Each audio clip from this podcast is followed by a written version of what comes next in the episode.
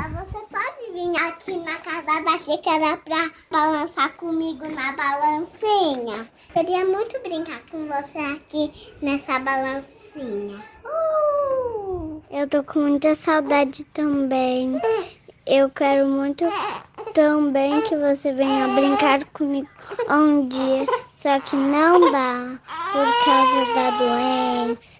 A gente se vê muito no telefone, que a gente seja sempre feliz nas nossas vidas, junto no nosso coração, que Jesus está conosco. Amém, Bela. Amém.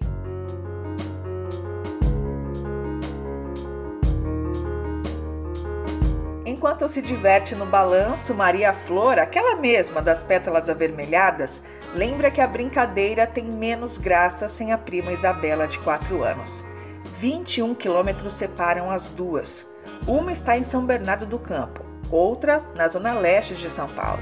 Tão pequenas, tão sensíveis, tão saudosas. Um saldo negativo deixado pela necessária quarentena. Vivemos isso. Saudade é o preço que pagamos para realizar um sonho maior do que nós mesmos e que a gente nem se dava conta.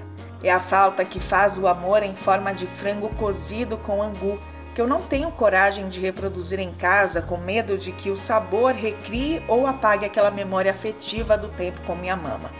É quando o peito rasga, a voz embarga.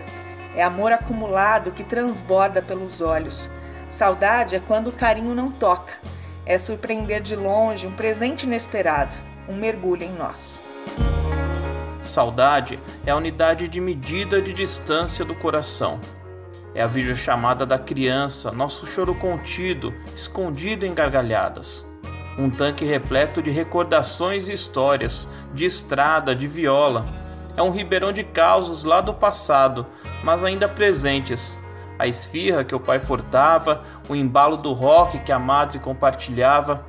Saudade, palavra da nossa língua que melhor explica esse sentimento do que qualquer expressão em outro idioma.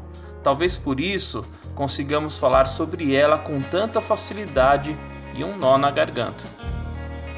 Olha, eu tô com uma imensa saudade da minha família, sabe? Eles fazem falta demais no meu dia a dia.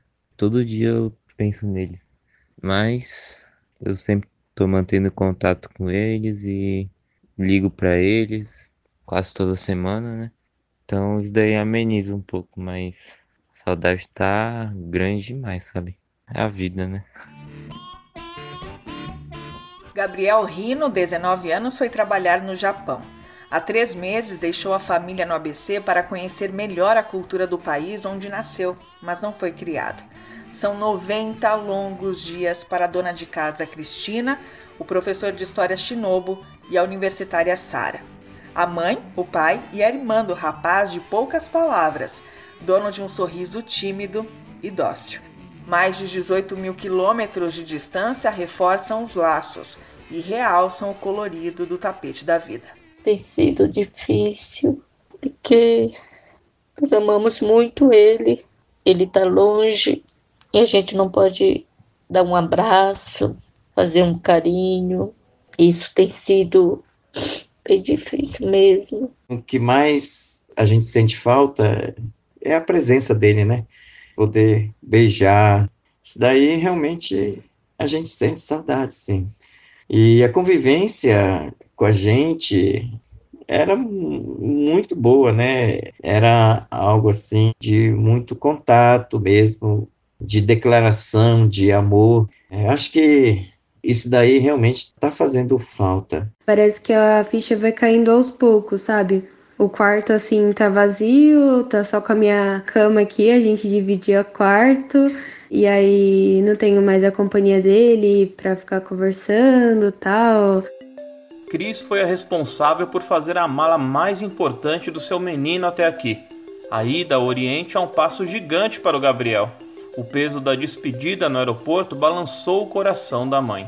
Mas eu sei também que o Gabriel vai crescer muito, apesar de tudo ser novo para ele, né? Primeira viagem internacional, o primeiro trabalho. Primeira vez que ele saiu de perto da gente. Não dá para ferir, medir a falta que o outro faz. É impossível. E ela se revela nos momentos mais singelos. A gente tá para sair ou até mesmo em casa, ele pede: "Sara, tira foto minha". Aí ele veste uma roupa assim, aí a gente fica trocando, né? Tipo, ele tira foto minha e eu tiro foto dele assim. eu lembro da gente indo para Paulista, pro Ibirapuera, tal, e aí fazia isso. E ele que levava, ele dizia, pai, vamos para tal lugar. Então, eu acho que esse momento, assim, foi, foi muito marcante. Aqueles três dias ali em Guarujá, eu e ele, assim, é, não dá para esquecer, não. O expediente de Gabriel Rino numa empresa de cosméticos em Toyohashi vai das 7 da noite às 4 da manhã. O jovem ainda não tem data de retorno ao Brasil. Apesar da saudade, a torcida é grande para que o caçula da família Rino voe mais alto. Por mais que eu queira que ele esteja aqui com a gente e tal, mas eu acredito que essa é uma experiência necessária para a vida dele, que ele vai amadurecer, que ele vai crescer como pessoa, como homem. A gente foi pego de surpresa, na verdade, porque foi do nada que ele foi para lá, né? Mas sinceramente eu não trarei ele de volta, não. Eu deixaria ele lá mesmo e, e que seja feita a vontade de Deus, assim, sabe? Estou aqui orando por você. Eu sei que você foi aí atrás dos seus objetivos, de trabalhar e ganhar um dinheiro. seja feliz. Filho, olha, eu te amo muito, filho. Te amo muito mesmo. Eu sei que você estando aí no Japão, né? Vai ser muito bom. Eu quero que realmente tudo dê certo e dizer que você é muito importante. Um grande beijo, meu filho. Com saudade e gratidão, Paula Ferreira e Walter Fernandes, de Désio, no norte da Itália, para a Rádio Transmundial, para todo, todo mundo ouvir.